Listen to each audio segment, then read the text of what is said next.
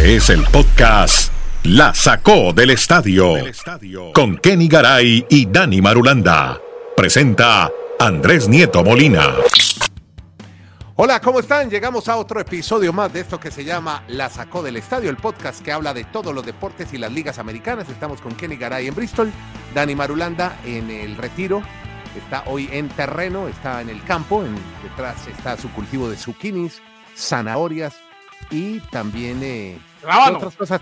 Y los rabanitos. Mi mamá cultivaba rábanos en el Picacho, en Medellín. ahí, cuando niños le decían rabanini. Rabanini Bueno, muy bien. Hoy eh, a Dani Marulanda, que está en una, en una zona campestre, rural del departamento de Antioquia, le vamos a dar la oportunidad de que comience el podcast, la sacó el estadio.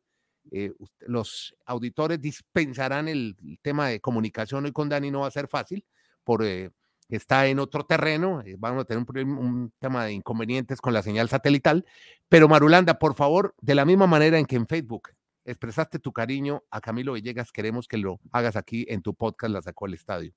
Como hizo María Jimena Duzán con Gustavo Petro, le hizo una carta, yo creo que tú le hagas una carta a Camilo Villegas. Adelante, empezamos a hablar de Camilo Villegas, que volvió a ganar un torneo PGA en los Estados Unidos. Hola Dani, ¿qué más hombre en el retiro? ¿Qué más, Andrés? Abrazos para que para todos. Pero venga, yo los veo perfecto. No sé si ustedes me escuchan, yo los estoy viendo sin ningún problema. Tienes que acostumbrarte, Madulanda, que Nieto bueno. Tienes, acostúmbrate a que Nieto regaña de vez en cuando. Dele con Camilo Villegas, que estamos todos felices. Bueno, no, lo de Camilo Villegas es simplemente que después de nueve años ha ganado nuevamente un torneo de la PGA. Y pues es como el esfuerzo, el sacrificio y sobre todo condiciones de vida muy humanas. O sea, la muerte de su pequeña obviamente lo afectó mucho. Una chica que, una niña que realmente nació con un cáncer, entonces era una situación muy difícil para él. Tratamientos, toda la lucha que ella estaba, hasta que un día, pues obviamente Dios decidió ya darle un... Y pues Camilo está agradeciendo prácticamente todo en honor a su hija, de volver a ganar un torneo de la PGA, desde el 2014 no ganaba uno, es el quinto en su carrera de PGA, que son los torneos obviamente que reúne pues lo más selecto del mundo del golf. Ese torneo lo gana en Bermuda, aunque allá no estaba pues ni John Ram, ni Rory McIlroy. O sea, son unos torneos que durante esta temporada, al principio, al final del año, pero al principio de la temporada, pues no van los más encopetados golfistas del planeta, mm. pero obviamente el nivel es muy alto.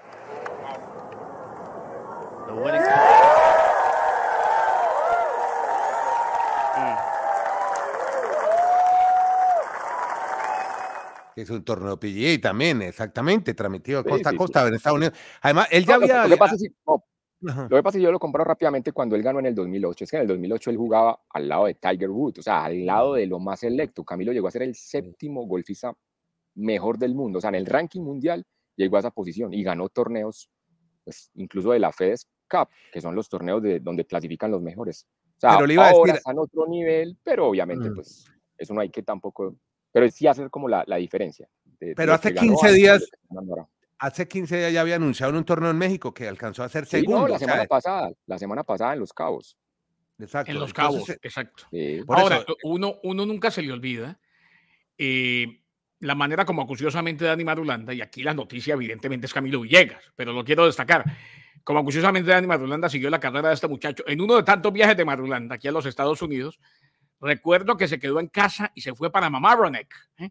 a ver, a seguir muy de cerca, en aquel entonces estaba en Muneraísman Radio y en el canal regional, a seguir muy de cerca a Camilo Villegas. Un personaje, ojo, eh, donde vivo, la gran mayoría de los ya veteranos, ya de tercera edad, de 70 para arriba, juegan, inclusive la vecina Beth. Y un día le hablé, le dije, en Colombia tuvimos un, en un momento en su apogeo a un muy buen golfista, Camilo Villegas lo conocen, lo admiran, hablan bien de él, saben que se le murió la niña. O sea, eh, el, verlo regresar y ahora la pregunta mía es, aprendiendo de golf con ustedes dos, ahora con este triunfo ya vuelve al más alto nivel, ¿no?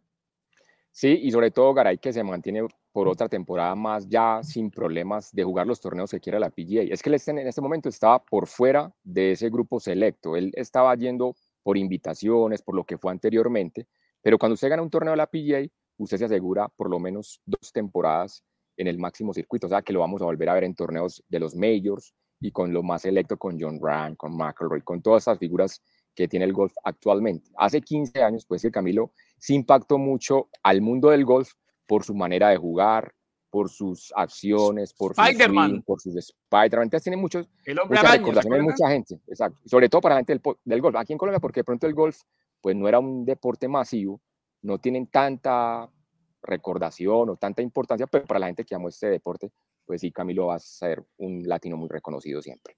Y hay que destacar también, lo vi a Nico Chavarría, que lo estuvo acompañando en el Tier 1 del hoyo 18 y celebró de la misma manera que Camilo lo acompañó cuando Nico Chavarría ganó un torneo PGA en Puerto Rico. Usted que está tan emocionado hoy con las cartas, recordemos que Nico Chavarría, cuando en marzo de este año, bueno, a principios del año, sí fue en marzo creo, que ganó el torneo de Puerto Rico, que también ganó un torneo PGA, él mostró una carta cuando tenía de, 14, de un chico de 14 años, donde contaba que su máximo ídolo era Camilo Villegas y que él quería ser como, pues, como él, como emular su gran ícono y Camilo eso también le llegó al alma y ahora son muy, muy, muy amigos y ambos, claro, obviamente. Y sabe que me llama la atención y hablan mucho del club campestre, mencionan, los dos se formaron en el mismo club, obviamente con diferencia de años, pero, pero bueno, qué, orgullo deben tener ahora en el club campestre de Medellín donde nacieron estos dos ganadores de PJ, los únicos que y una cosa que siempre mencionó Andrés, pues muy reiterativa, pero es que es, impactante. los analistas del golf, ellos dicen, ¿cómo en, en, una ciudad como Medellín aparece un golfista del nivel de Camilo Villegas cuando solo hay tres campos y medio de golf? Tú estás en la Florida o en California y prácticamente en, cada, en, cada, en cada condado hay por lo menos un campo público, privado. Entonces, eso llama mucho la atención de dónde salió este bueno, con un talento pues especial para jugar este deporte. Los invito a que sigan la cuenta de Dani Marulanda en Facebook, hay una carta muy bonita que escribió él un poco de sus antecedentes y cómo él ha seguido la historia de Villegas. Yo creo que a Dani, nuestro compañero del podcast, pues le ha, le ha dado más emoción saber que nuevamente una persona que él seguía cuando él era periodista, reportero, acompañaba a Camilo Villegas y volverlo a ver ganar después de casi una década, 10 años después. Así que Sentimos la misma emoción suya, Dani. En un deporte como el golf, en el que lo hemos dicho acá, y eso sí, ustedes me lo contaron, y, varias gente que sabe mucho de golf, Paco Alemán en su momento. Hombre, en un deporte en el que uno puede ser uno de los más destacados, tener una carrera brillante y nunca ganar nada. Nada. Exacto. Bueno, muy bien. Qué buen preámbulo para seguir hablando de todos los deportes y las ligas americanas. ¿Y por qué no empezar entonces ya con la NFL? Porque Kenny Garay y Dani Marulanda nos tienen historias, rolletes sobre una fabulosa. Ay, se me cayó aquí todo. Sobre una fabulosa y cardíaca jornada de la NFL, pero antes vamos a cambiar para que veamos el cultivo de rábanos de Dani Marulanda, para que primero empecemos a hablar de Brock Purdy y los 49ers, que por fin pararon la mala racha, Kenny.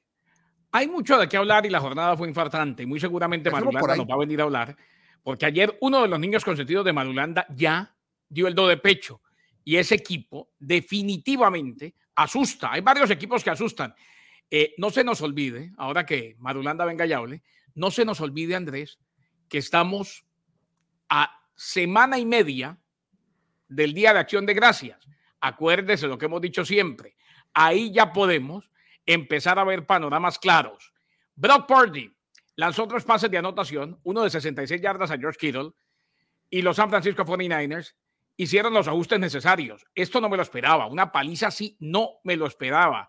Un viaje al otro lado del país le ganaron a los Jacksonville Jaguars 34 a 3. Divo Samuel regresó de una ausencia de tres partidos y el sistema cuando está Samuel funciona y funciona a la perfección. Aportó una carrera de anotación de 23 yardas.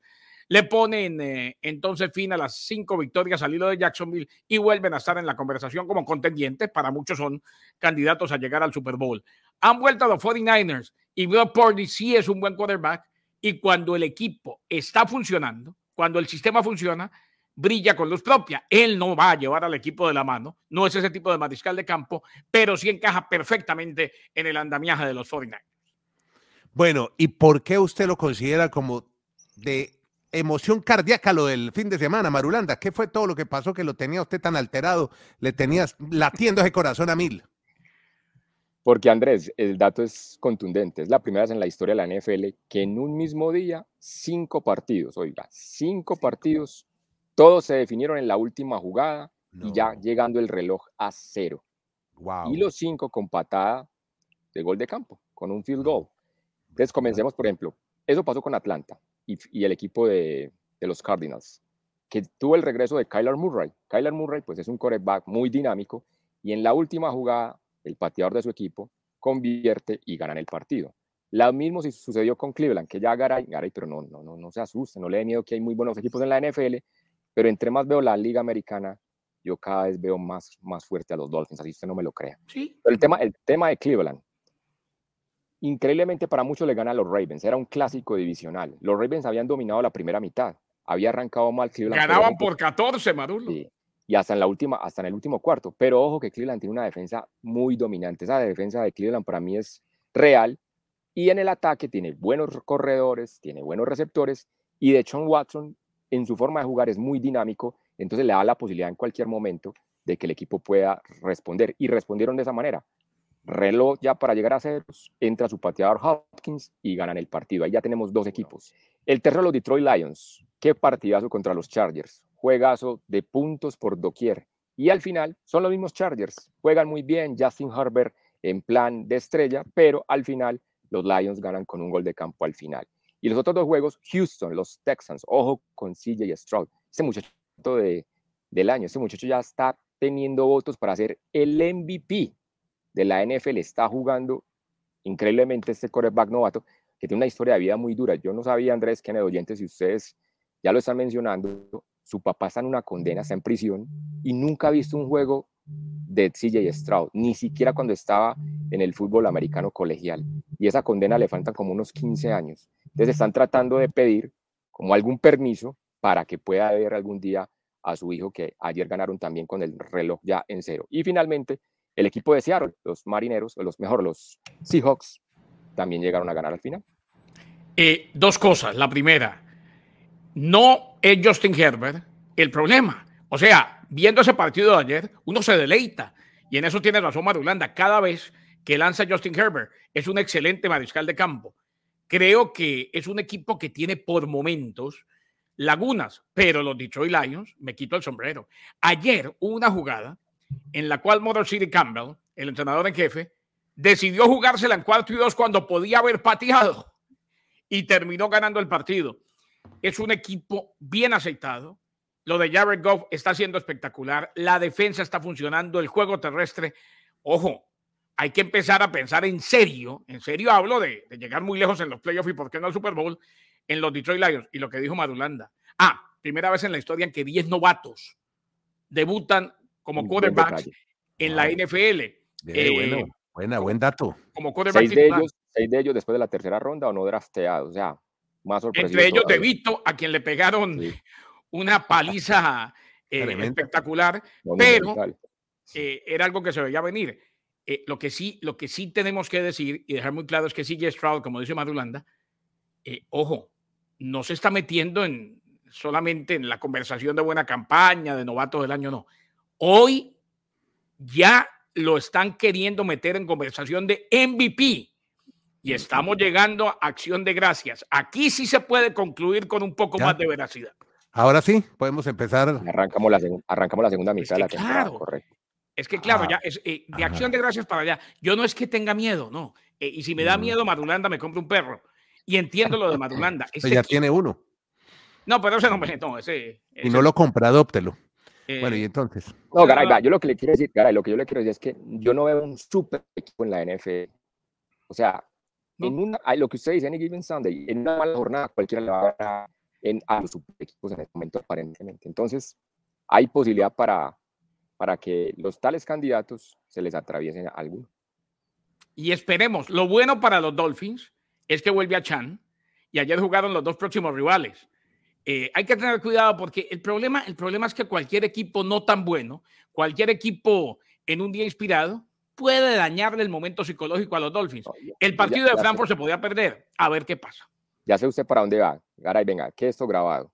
De aquí hmm. hasta el 24 de diciembre, Miami debe ganar sus seis partidos consecutivos, porque tiene más talento que los Jets, con los que va a jugar dos veces, que los Raiders, que, que Washington, que los Titans.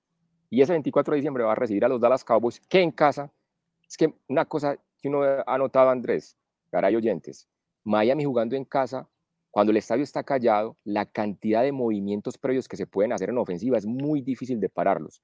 A ellos se les dificulta cuando juegan de visitante porque el ruido de los visitantes no hace que Tua pueda dar las jugadas y es más complicado. Pero el local Miami creo que por fin tiene la opción de ser un equipo contundente en su casa. Mm. Habla de Europa, que mi Dios lo oiga. Podcast La Sacó del Estadio. vamos a la NBA, que hay muchas historias que contar. Empecemos, eh, pues, Dani, James Harden nada. Los alicaídos y descarrilados Clippers todavía demostrando que sigue siendo un basquetbolista que no es de sistema, ¿o qué? ¿O sí? ¿O no? ¿Cómo es la historia de Harden? Esa es la pregunta que se hacen ahora todos los fanáticos de los Clippers, la prensa en Los Ángeles. Harden ha jugado cuatro juegos con los Clippers y los cuatro los han perdido. O sea, ¿qué le pasa a los Clippers cuando está Harden jugando con el equipo?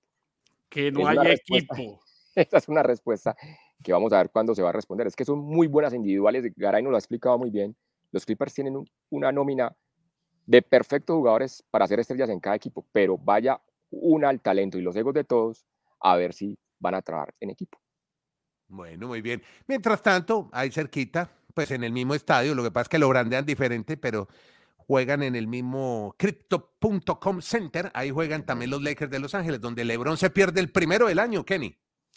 Sí, señor, eh, y ganaron los Lakers de Los Ángeles. Anthony Davis, 30 puntos. Rui Hachimura, 8 de sus 19 en los últimos 4 minutos prácticamente. Y se sobreponen a la ausencia de LeBron, que se perdió su primer juego de la temporada debido a un problema en la pantorrilla izquierda. Nada grave.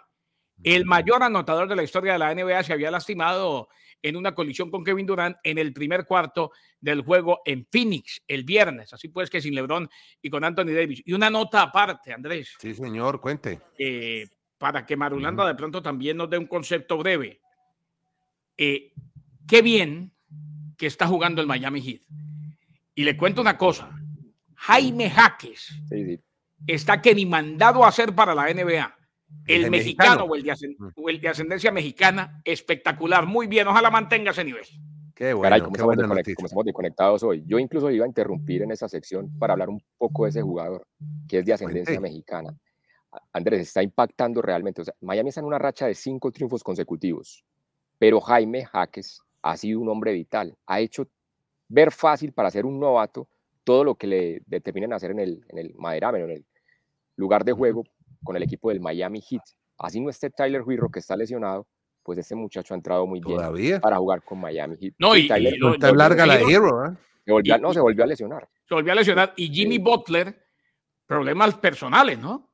Sí. ¿Pasó el peinado? Tenían dos, ¿Con el peluquero? no, tenían dos partidos consecutivos de, de visitantes. Entonces, normalmente algunos le dan descanso cuando juegan dos noches consecutivas. Los motivos personales fue que el primer juego no lo jugó Butler, pero sí estuvo en el segundo con el Miami Heat. Bueno, viejo Kenny, cerremos con la Major League Baseball porque ya el viejo Dusty tiene su reemplazo y, y ese, un nombre bien particular, Espadas. La espada viene por Dusty. Sí, no, y es latino, que es lo bueno. Qué bueno. Yo, Espada, nuevo manager, el Boricua, mm, manager luego del retiro de Dusty Baker, recurren a un veterano entrenador como es Espada, de la banca, buscan continuar esa racha récord de siete apariciones consecutivas en serie de campeonato de la Liga Americana. Espada permaneció en Houston después del despido de ella Hinch a raíz de las acusaciones de robo de señales. Eh, el jardinero izquierdo Jordan Álvarez, en segunda base social Tuve, Kyle Tucker, Alex Bregman, Justin Verlander, Framber Valdez y Cristian Javier están bajo contrato para el próximo año lo cual es una buena señal para Espada, quien será el quinto manager contratado este invierno. Se une a Craig Council de los Cachorros de Chicago, a Bob Melvin de San Francisco, a Ron Washington de los Angelinos, a Carlos Mendoza de los Mets y a Steven Buck del conjunto de Cleveland. O sea, siguen los latinos obteniendo posiciones interesantes en el béisbol de grandes ligas, la pelota caliente. Y qué bueno, porque con esto los latinos son el 20% de los managers de grandes ligas. Vi un video de Enrique Rojas hablando del tema. Tu amigo Quique Rojas, muy bien. claro, qué importante, ¿no? Y lo de Quique, y lo de Quique es para destacar por una cosa, Andrés. El mm. fin de semana, qué ambiente el que se vivió ¿eh? en el City Field con la serie entre Águilas del Cibao y Tigres del Licey. Ah, las dos superpotencias del béisbol dominicano jugaban lleno, lleno y lleno. Los dominicanos el fin de semana, pese a que eran amistosos, cumplieron con una excelente, excelente tarea de apoyar a sus equipos. City Field en Nueva York, ¿no? Ese es el, la cancha de los, el parque de los Mets. En Queens, la cancha de los Mets. Espectacular. Qué maravilla. Bien por todos los dominicanos que nos ven también en este podcast. Bueno, nos vamos, Dani Marulanda. Muy bien, vaya a regar su sembrado de, de uchuvas, de, de zanahorias, de tomates, todo lo que tenga. Qué lindo, qué lindo terreno el que tiene Dani Marulanda. Muy bien, Marulanda, muchas gracias. ¿Algo más para decir? Yo no sé por qué nosotros no tenemos uno así. ¿Qué fue lo que hicimos mal? No, pues no sé, yo no sé por dónde. es que nos dedicamos muy jóvenes a hacer radio. Sí. a invertir en propiedades. Por eso le da mejor. a, hacer radio y a comprometernos con muchas deudas. En el caso mío, inclusive con la chilena. Pero bueno. Y yo dejé mucha en muchos bares de Bogotá, dejé mucha platita. Sí, claro. sí, no. Y es que yo tengo que hablar con Cata, le tengo que contar cosas. No, yo estoy, yo soy otro. Bueno, muchachos, muchas gracias. Dani, ¿algo más? Podcast La Sacó del Estadio